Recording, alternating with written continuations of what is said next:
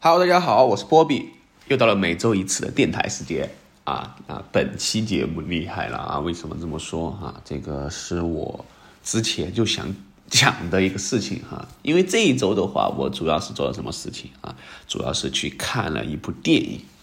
哎，这个电影不看不要紧啊，一看就变得一发不可收拾哈。到现在为止，我都还在回味这部电影。我一直想去二刷，但是因为时间关系哈，没有去。那么，首先还是日常分享一下本周的一些这个吃了什么东西哈。那这一周的话，主要是嗯，也是日常的，没什么吃的啊，主要就去西村啊吃了一个竹下哎川菜啊。实际上西村那边的话，我去过两次了哈，我总感觉最开始去的时候，我觉得还挺挺不错的设计啊，这种感觉。但是啊，第二次去的时候，就觉得有点儿怎么说吧。嗯，就很也也很普通了吧啊，就是没有想象中的那么，呃，有感觉啊。可能是因为加入了很多这种元素之后啊，它里面就变得更商业化，或者说是更，就还是像这种普通的这种商区一样哈，就就就就这种传统的饮食为主。当然楼上的话，培训机构比较多一点啊，所以说变成这样子。嗯，但是呢，我在那边买了。哎，买了一点东西哈，还不错，就是买了一套这个碗筷，但是它是樱花主题的，还挺不错。好，这个回归正题哈，那本期节目我主要是要聊一部我最近看的这部电影哈，什么电影呢？哎，《宇宙探索编辑部》。实际上最早在这这个电影我是什么时候知道的呢？哎，当时是在寒假的时候吧，应该就是，嗯，过年的时候嘛，啊，看这个《流浪地球》的时候，哎。看到过预告片啊，这什么什么，哎，宇宙大型什么科幻啊，什么什么之类的这，然后有一个很奇怪的宣传片啊，我觉得这部电影有点意思哈，就是很复古的感觉啊，然后就是四月一号，啊，没想到这个四月一号来的这么快是吧？转眼就是四月份了啊，这个时间，好，然后之前朋友就先去看了哈，四月一号他就先去看了。他觉得不错哈，然后我是在哎，正好这一周的星期三不是清明节嘛，对吧？我就清明节的时候就去买了张票，啊，就去看了一下，啊，那天下午，呃，当时正是正好就是觉得切一下吧，然后就去看了。好，当我刚刚打开的时候哈，我就觉得哎，这部电影的一种整体的低基调或者说是这种感觉是对味儿的哈，因为我很喜欢这种感觉，一上来就是什么呢？哎。以下部分涉及剧透哈，如果没看的小伙伴可以先看完电影之后再听本期播客啊。呃，那么这个一上来之后就是什么？哎，就是一段这种复古的采访哈。像这种采访，嗯，在那个年代很常见哈，就是你看一看那个年代的一种采访，都是这种感觉哈，就是滤镜拉满是吧？因为当时的技术原因嘛，滤镜拉满，然后整体的这个。画面的噪点啊，然后包括声音的有部分丢失的感觉做得很好啊，就采访了一位，呃，研究这个外星人的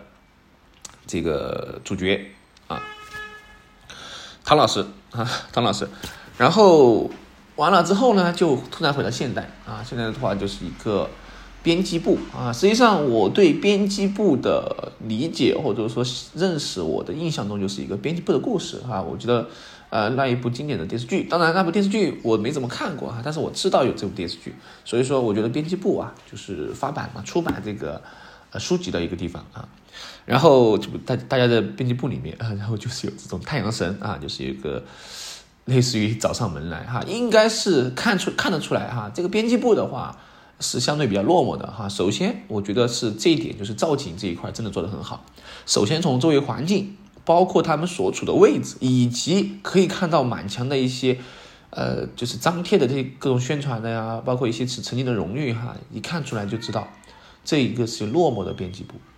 啊，实际上不仅仅他们哈，我们可以想象一下，到现在为止，很多纸纸媒的情况其实都不怎么乐观啊。我不知道大家多久没有买过杂志了哈，我上一次买杂志的时候。就是去年啊，买了一本这个《围棋天地》哈，因为为什么买？原因还是因为那一期《围棋天地》的封面是有柯洁的哈，因为我个人比较喜欢柯洁嘛，所以说我是因为他才买的。实际上，我都很少在意里面的内容了啊，因为我很长一段时间喜欢看杂志的时候，还是在读书那个时候啊，特别是。呃高中的时候啊，我们我最喜欢看的一个杂志就是《看天下》啊。当时《看天下》这本杂志呀，基本上班上啊的同学有有几个同学买啊，比如说班上就一小群一小群就会有一个人买，买完之后我们这本书就会传阅哈，翻的稀巴烂啊，说实话就有点这样。然后我们班上有一个土豪同学呢，他就不喜欢别人。翻他的书，他就每次就买两本哈，然后他自己自己看一本，自己收藏一本，另外一本就借给我们看啊，真的是，我觉得是顶级的哈，这个真的是顶级啊。说远了回来哈，所以说我就觉得编辑部啊，就给我感觉啊，确实有点落寞啊。然后唐老师也看出来哈，嗯，实际上原因就很简单，因为现在不流行飞碟，不流行这个这个宇宙这一块了哈，就是外星人这一块了。好，然后他就开头就给这种投资方，也不叫投资方吧。算是投资方吧哈，广告赞助商就演示啊，结果 穿那个宇航服的时候就卡住了啊，卡住之后呢，首先是打不开，打不开就打电话嘛，叫警察，然后打幺二零，然后就打这个幺幺九，最后直接这个吊车来哈，把它吊起来。我觉得这个就很荒唐哈，很无厘头，就有点像，其实这个场景有点像什么呢？有点像我之前看了一个新闻采访片段。就是有辆车啊，有辆车它落水里面了嘛，然后就找了一辆吊车来吊这个落水的车，结果吊车可能小的吊车哈没吊起来，吊车也掉水里了，然后又又找到一辆车来吊吊车，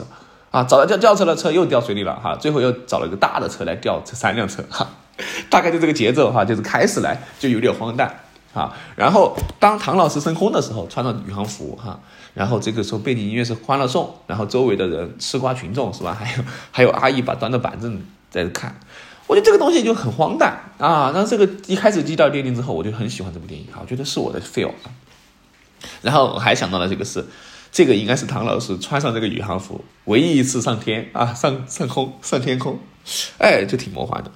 好，然后完了之后就会发现哈，这个其实这这部片它是一种伪纪录片的拍片的拍摄方式，原因就是因为后面就是唐老师在家里面啊，然后对着这个摄像头。进行了一大段独白，其实也不叫独白吧，因为他实际上是相当于是在模拟采访他。啊，他就讲到了这个电视机的雪花点。啊，我觉得这段真的确实是很浪漫。哈，就开始你听他一本正经的说，然后他操作这些东西，但是呢，就感觉味儿挺对的哈，就是他说的是电视机的雪花点啊，是宇宙诞生的余晖，或者叫宇宙大爆炸以后的余晖，哇，我觉得突然就觉得嗯。很浪漫啊！这种诗我在哪里见过啊？我是在哪里见过这种诗？比如说，会把这个飞机比作铁鸟啊，就类似于这种。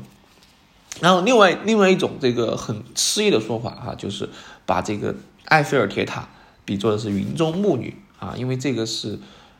就钢铁的生命突然就有钢铁的这个建筑突然有生命了哈，我觉得有点意思啊，这个是有点意思的。好，然后他就是可以看到哈，他在家的一个状态是挺落魄的，啊，因为这样一个家庭的布景啊，我看得出来哈。首先，他的一个长镜头，你可以看到他的卧室啊，他的卧室旁边的床头柜，黄色的床头柜哈，可能有点没有注意，我太熟悉了，因为我家都是那个床头柜哈，我家就是那个床头柜。那那我家是什么时候那个装修的？两千年左右，所以说到现在他们的故事背景应该是不止两千年了哈。呃，那么都过了十多年了哈，然后整体的家里面的这个整体的感觉还是十多年前他最辉煌的时候，应该是就一直没有改善过哈，所以说这个其实是表示着，其实唐老师他的生活是在停滞不前的啊，或者说他已经与时代脱节了，从他的一个穿着打扮、神情，包括他还用的非智能手机哈，他用的是这个棒棒机。呃，其实就已经，他就是已经与现在已经有点格格不入了，啊，他的家里面的装修真的我感觉感受很深刻，包括他的一个厨房的灶台啊，就是用那种白色瓷砖贴的那种啊，太真实了啊，就是就是过去二十年前很流行的那种感觉啊，当时他肯定还是很辉煌的啊，因为呃九十年代飞碟这一块呃，我觉得我也受到过影响啊，就我两千零几年的时候，当时我去图书馆。看书的时候啊，就是小学的时候，都有很多讲飞碟啊，讲外星人啊是否存在呀，然后有些什么信号啊，特别是当时讲到一个复活岛是不是外星人搞的，是吧？这个复活岛的事情，啊，就是那个时候我对这种其实也挺，哎，我对这个太空啊，对这种外星人其实挺感兴趣的啊。然后，那我的第一部启蒙的，类似于这种科幻片，就是《快乐星球》，《快乐星球》算是我的启蒙片。好，所以说交代好背景之后呢，我们知道唐老师，呃，他是要为了这个宇宙编辑部啊，他去，他还是在追寻着他的这样一个科学的脚步。好，但最后呢，这个时候就有人告诉他，哎，在某个地方出现了一个。啊，神奇的事件啊！这个时候他就打电话啊，打电话那一段也是挺挺好玩的哈。他打给拉克苏哈，他说向拉萨查一查，是不是？因为他的电视机不亮了哈，是不是因为过载哈？我觉得这个挺挺有意思的哈。电视机过载，他不会考虑正常的考虑，就是是否电视机损坏，而是这个因为这个宇宙的接收信号导致电视机过载，挺无厘头的哈。最后他还是拖着拖着这个电视机去修了哈，去维修了，最后修好了。好，那说到这个地方，就是被交代完了之后，他们就一路上哈，就是拉克苏还有他的另外一个呃编辑部的一个员工啊，然后一起就踏上了这个寻找的旅程啊。实际上，我觉得它确实是算一算算一部公路片哈，呃，不知道怎么怎么理解公路片哈。其实，嗯，就从它的名字就可以看出来哈，就这部电影的名字叫在呃就宇宙这个探索编辑部，但是它的英文名叫。啊，Journey West 啊，就是实际上就是《西游记》的意思哈，所以说他从最开始就埋下这这笔线哈，就是这个整个过程实际上是类似于《西游记》的一趟旅程啊，找寻的是什么东西呢？哎，暂且不知道啊。那么他们一路上就来 就是坐火车哈，坐火车那一段是从北京坐的绿皮火车到成都啊，我觉得我这一段又有感觉了哈，因为为什么？因为成都的其实他们到的站哈，很很容易看得出来，在成都北站。但是现在来说，你已经看不到成都北站了啊，因为成都北站已经拆了啊，已经拆了之后要重新修一个新的站，所以说现在来你已经看不到这个成都站了，最经典的成都站啊。那这个站的话也是饱含了很多记忆哈。记得我小时候坐车的时候都是从都是来这个站哈，因为当时还没有东站，还没有什么其他的一些西站之类的，就只有这个北站啊，就是成都站。所以说这个成都站前面。有很多回忆哈，包括它外面有很多卖崴的充电宝的呀，卖崴的这种数据线啊，那些崴的，还有很多纹身的，还有很多这种商贩哈，挺热闹的哈，还有很多黄牛是吧？挺热闹的哈，这就很真实。但是实际上现在已经没有了啊，已经没有了，觉得一点还是有点挺遗憾的。好，来了之后，哎呀，在成都转了一圈哈，实际上他们在成都转的这些地方哈，我就很亲切哈，因为我经常去哈。就知道他们哪个镜头是在哪个地方哪个街上啊，然后他们一路坐车就来到了 村民家啊，这个村民家一来就绷不住了哈，他这个这个叫 村民的地方叫宇在宇宙尽头呼唤爱啊，我觉得这个太有意思了哈，呃，其实我突然就想到了叫在世界的中心呼唤爱这部电视剧哈，这个名字，好，然后就采访一位村民嘛啊，然后这个地方我看过导演的一个采访录。他的这段灵感就来源于他看了山东的一个新闻啊，就是记记者去采访村民，说发现外星人，哈，结果是冰箱里面冻了一个硅胶外星人啊。这个剧里面就完全展示出来了哈。首先这个村民就讲讲解哈整个过程，完了之后，他的他的这个镜头一扫哈，他是一个外星人住地球的办事处，还有在角落边他的床床边放了《十万个为什么》。哎呀，这个太熟悉了，因为我也有一套这个书哈，《十万个为什么》，当时我爸给我买的啊。最早的时候，我是去图书馆看看完之后呢，后面我爸就给我买了一套，全套完有五册还是六册啊？就是分了不种片，各种篇，各种篇啊，各种篇。其中外星人篇是我最喜欢的啊，因为里面讲的东西很玄学哈，我都没办法考证的啊，我就觉得哎，好有意思哈。好，然后完了之后，哎。他就拿出了宇宙宇宙功德箱，哈，这个宇宙功德箱我也绷不住了哈，找一个有缘人是吧？五百二，哈，五百二。但是我看到英文字母好像是九十九美金，哈，好像九十九美金。那这一个场景的话，哎，后面我也想了一下哈，也看了导演描述，实际上是来源于什么呢？来源于这个周星驰的一部电影啊，叫《宇宙功德箱》，对应的就是人人有功练啊。那部电影应该是《破坏之王》吧？啊，破坏之王里面，他不是扮演加菲猫吗？当时他去找吴莫达哈学这个学艺哈，吴莫达就掏出来这个哈，人人有功练的这样一个啊，这个箱子哈，这个是导演的灵感哈，我就补充了一下。好，然后投了五百二之后呢，就在整个呃这个打开冰箱之后哈，在冰箱的这个 硅胶的外星人的右腿上哈，拿了一根腿骨啊，说这这是外星人的腿骨。啊，然后给有缘人，给第一个有缘人哈，结果唐老师就是这个有缘人哈。好，然后唐老师拿到他这个腿骨上路了哈。那这个骨头有什么含义呢？后面我们再说哈。然后上路之后就一路寻找哈，寻找就寻找了，来到了这个 很有意思哈。这个时候这一段四川话啊，应该是宜宾话，够搞笑了是吧？导游，嗯，坐到面包车，然后去景点啊，景点之后还要买香这种，啊，那就来到了这两个石狮子旁边。好，这个时候的男主角就出现了哈，孙一通啊。那孙一通的出现，他们最开始是在这个广播站等着他哈，结果他出现之后就发现他头上顶了一一口锅，一头铝锅。啊，这个造型就有点懵，是吧？这什么造型啊？然后后面我才了解的话，因为我也不知道这个什么含义嘛，啊，后面才了解到这个是来源于这个八十年的气功热啊。当时很多人练气功就会在头上顶一个锅哈，为了洗手怎么怎么之类的，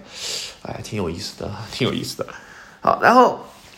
实际上这个这些流行啊，就不管是气功热也好，包括飞碟热也好，都是上个世纪八九十年代些流行的东西。你换到现在流行什么呢？哎，我好像真的还想不出来哈。现在流行什么？现在流行，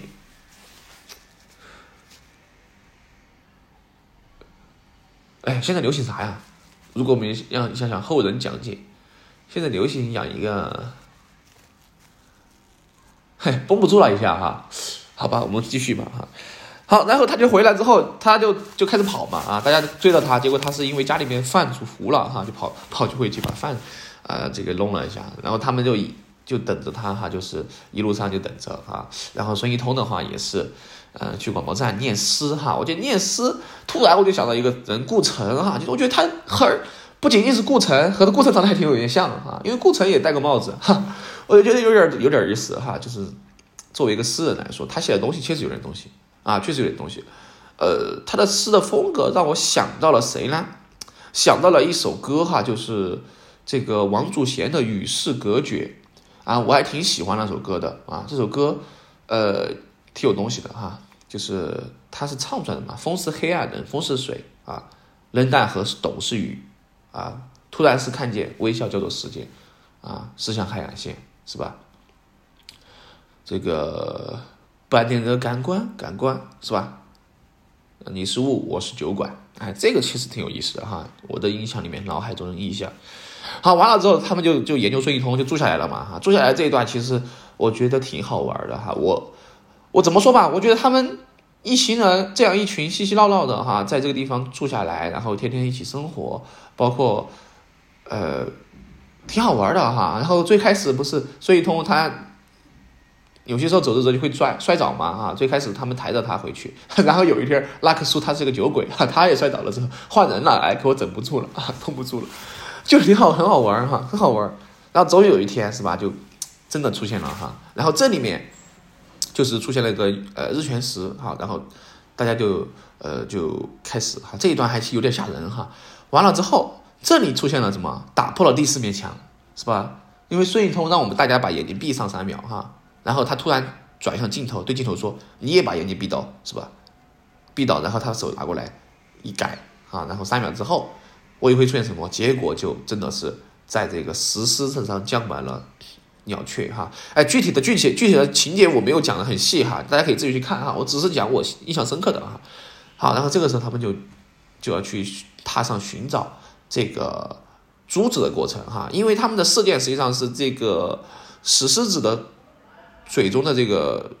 呃石球不在了哈，他们要去找这个石球，并且村上丢失了一头驴。这些全是有意向的，我感觉。好，然后他这个他们踏上了这个寻找这个的路程啊，他就去了大凉山啊，大凉山也挺漂亮的。好，他们路上还去搭了车是吧？搭车的这个手势哈，就是驴友搭车手势是吧？向路边比这个大拇指，就有人能搭你哈。哎，顺便说一下哈，这里面的拉克苏他实际上是气象站的工作人员哈，他是放气象气球的。呃，然后气象气球会被有些村民当成了这种飞。这个这个不明飞行物哈，那我想到的这个气象气球，我又想到一个人啊，就是蔡国蔡国强老师啊，蔡国强老师的著名的作品啊，就是弄个就是他外婆天梯哈，这部天梯这个大家一定要去看，真的太震惊了啊！大家熟知的蔡国强老师就是主要是这个呃北京奥运会的大脚印啊，但是蔡国强老师天梯真的我觉得是算封神的作品啊，封神的作品，就非常的一种浪漫气息啊。好，然后完了之后呢，这里面就讲到了一个，嗯，他们就寻找的过程嘛，在寻找过程中就遇到了很多事情。那这个时候就有一个点，就说这个骨头会越来越长啊，确实是你会发现哈，最开始它从很短一节，慢慢慢慢变得很长。啊，安排别人很长。在这个时候，孙这骨头由孙一通拿着，那么孙一通实际上就很明显了哈，就孙悟空是吧？这个骨头就是他的金箍棒，然后他的头上的这个锅的话就是他紧箍咒，啊，就这样的。好，在宣传过程中的话，那这里面就有很多就是有无厘头的片段哈，我就不具体讲了。但是这个时候就他们就发现，在某一个场景下发现孙一通不在了哈。实际上在后面我们就会有解释哈，他去屙尿去了是吧？屙尿之后全部就不在了哈。听稿的，好完了之后，哎，最后，啊，由于这个一个团队嘛，哈，然后最后完了之后，嗯，实在是他们帐篷又被烧了，是吧？然后最后也无奈哈，就有一部分人先下山了啊，就只剩下唐老师在继续上山啊，去找找寻啊找寻。好，完了这个时候突然哈，他找到了那头驴啊，我当时好感动，我说哎，这找到驴了是吧？这个。他骑上这个驴的时候，哈，驴前面掉了一个胡萝卜，我就想到了杨过老啊，盗取这个毛驴嘛。但是我又想到另外一个人，就唐吉诃德哈。实际上这个地方，唐老师也对应着唐吉诃德式的人物啊。唐吉诃德就幻想自己是骑士哈，把大风车当做这个巨人是吧？和他对峙，然后然后把邻居邀请他一起去上路当侍从。这就很荒诞哈，因为唐吉诃德也是个荒诞式人物哈，唐老师其实也是荒诞，但是他就他世界里面他不荒诞哈，他其实是内心深处是有一种，呃，信仰在的哈。其实后面我才发现哈，他其实不是说不是说真的是要执着于这个研究这个宇宙哈，而是他其实对他女儿这一块其实有心里面其实想知道一个答案的啊，就这个具体什么原因，大家可以继续看一下吧。好，最后的话，他在山上找到了孙一通，啊，孙一通蜷缩在一个啊这个返回舱里面哈，这个返回舱应该是是太空舱返回的哈。然后这个时候他也发现了宇宙猎人的帽子哈，红色的一个帽子，这个帽子也有点意思哈，帽子上面他写的是这个不是宇宙猎人哈，而是陨石猎人哈，陨石猎人的帽子，中国四川陨石猎人啊，那这个陨石猎人也是挺好玩的，是吧？唐老师。不在这里，不在这里啊！然后他自己去跳啊，然后开了一个那种宇宙的那种摇摇车。啊，那他这个他跳下这个田野的三段，第三段摔了，就对应的一个一个画面倒长哈，那个倒长的画面也是大家可以去找到这个原型的。那这个地方我想重点说一下这个陨石猎人哈，我当时看了之后我就会心一笑，为什么哈？因为我的网名哈，就是我游戏里面的名字叫 Star Hunter 哈，Star Hunter 就是。你可以翻译过来，就就是叫陨石猎人的意思哈。其实这个陨石猎人翻译的比较霸气哈，我更喜欢另一个翻译叫捉星星的人啊，追星星的人啊。为什么哈？因为之前有一期，实际上，嗯，我听过一期播客哈，讲的是什么呢？就是三好的播客哈，讲的就是在罗布泊，哎，去捡石头的人啊，就是捡陨石的人。罗布泊就是在我们新疆地区啊，那么很多人就去那边捡这种。天上落下来的陨石，然后可以去，嗯，换点钱。但是大家可以想想，在茫茫的这个戈壁那个戈壁上，或者说是这种广阔的哎田上呃这个地上去想捡到一块陨石，这个其实挺难的一个事情啊。所以说，陨石猎人啊，就是我们称之为这个陨石猎人的人啊，实际上是挺挺有意思的一群人啊。他们可能一年都捡到一颗啊，但可能会捡的很多。但这个价格也不同哈，它是称斤斤卖的，哈，这个挺有意思的啊。好，完了之后，哎，这个最后的意象哈，最后在山洞山林，就是这个在山洞里面的意象，真的是让人印象深刻哈。就是最后啊，乘着麻雀走了啊，这个金箍棒啊，这个骨头越长越长啊，长得已经和人差不多高了。然后石头啊，也是实际上一直是孙一通带着的。啊，它的大家可以看到石头里面不是完整的石头了哈，已经有凿碎的痕迹啊，应该是他自己凿出来的啊。最后他就飞走了啊，飞走了。说孙一通的话哈，我个人相信他确实确实是外星人啊，就飞走了，留下了一口锅啊。然后这里面其实我觉得还有一个意象哈，就是嗯，整个这个骨头也好出现的骨头，然后这里面出现了很多西游记》里面的意象哈，最开始出现的意象就是《西游记》的几师徒几人在神精神病院表表演的事情，然后后面出现的意象就是猴子啊，猴子的意象就是在他们去成都路上啊看到有孙悟空，然后包括最后孙一通也是孙悟空的角色的意象啊。实际上，我觉得猴子呀、猿这种，包括骨头哈，就让我想到了一个什么呢？想到了这个呃，二零零一啊，《太空漫游》这样一部电影啊，这部电影的话算是里程碑式的。电影啊，这里面提到的一个概念就是，在电影里面提到的概念就是宇宙探索编辑部里面哈，就是双螺旋，这个就是 DNA 嘛，然后包括孙一通讲解的这样一个场景啊，那在这个二零零一太空漫游里面出现的猴子啊，敲碎骨头抛向空中，实际上也是一种文明的觉醒啊，包括那里面出现的婴儿的形象啊，我觉得都是有所致敬或者有所隐喻的啊，就是这种骨头嘛。对不对？我们可以骨头其实还是一个哈，就是当时也是在这个《流浪地球二》里面啊展示了一个骨头，就是打碎并愈合的一个骨头啊，也是表示这个人类进化啊。实际上这个也是暗示了一一种一层这个含义哈。我个人解读是这样的。好，完了之后呢，哎，整体来说这部电影最后就回溯哈，最后就追溯，嗯，这个他的场景回去之后哈，然后。生活照旧哈，只不过宇宙编辑部中刊啊完了之后已经就结束了哈。这个结这个编辑部的结束哈，也意味着某一个时代的结束哈。我觉得这种其实很感同身受啊。嗯，有些东西停刊了啊，有些东西已经不在了啊，就让人挺惋惜的。比如说现在你想在街道上面看到原来的报刊亭，已经很少了哈。你很少能够看到报刊亭了，包括公共电话的这样一个电话亭和报刊亭。我记得过去两三年，我都还能看到这个公共电话亭，啊，当时是买这种电话卡来打电话啊，插上之后就按照可以打电话啊。我原来就是和我父母当读书的时候就这样联系的哈，就是插插卡打电话啊，现在都已经看不到了哈。实际上，我们觉得发展时代发展啊，真的是推着人前进，反正有些人就停在了当时。啊，比如说，比如说唐老师就是，好，那最后那一段啊，真的是，我觉得全剧的这个经费都用到最后那一段宇宙的畅游的这个特效里面啊，真的是非常震撼啊！从小小的地球到飞出太阳系，到银河系，到众多的星系，哇塞，真的是太棒了啊！我觉得这部电影真的是，我觉得今年两部我看的电影都是让我非常惊喜和喜欢的哈。第一部就是这个《流浪地球二》，第二部就是这个《宇宙探索编辑部》。那实际上这种风格像什么呢？哈，其实我给大家推荐一点嘛，这种风格大家可以看到觉得有点儿，有点儿觉得很奇怪哈。实际上我平时也经常看这种风格哈。就第一个就是金广发哈，大家可以去看一下，在 B 站上面有啊，金广发老师的这种伪采访纪录片，包括他拍的一些很多短片哈，都是这种无厘头的风格，甚至有点惊悚哈，甚至有点惊悚。大家可以看一下金黄金广发老师的作品啊，当然还可以看什么呢？就是幺八幺八黄金眼啊，这幺八幺八黄金眼采访的时候也是各种很很奇怪、很无厘头的一些东西啊。然后这里面实际上呃还提到一个就是呃黄延秋的事件哈，我们大家有可有兴趣可以去了解一下哈，这个事件背后呃的真实哈。实际上这里面很多可能我解读的还没有讲得很清楚哈，反正就是。呃，整整部剧的话，每个人看可能有每个人感受不同啊，但是我感受的大概就是这些东西哈，因为，嗯，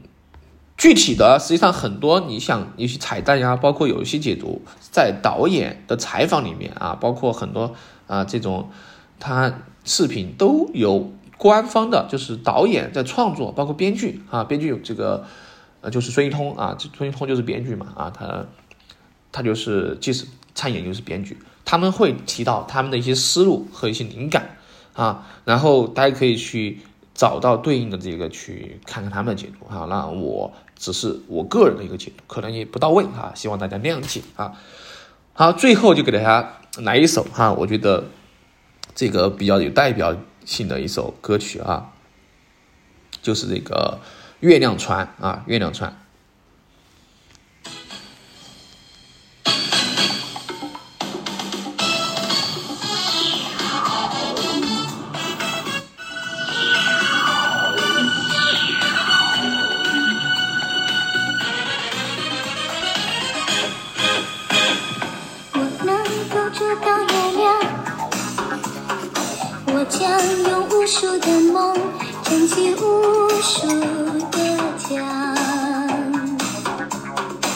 勇敢的只会做我的船桨，摇着月亮。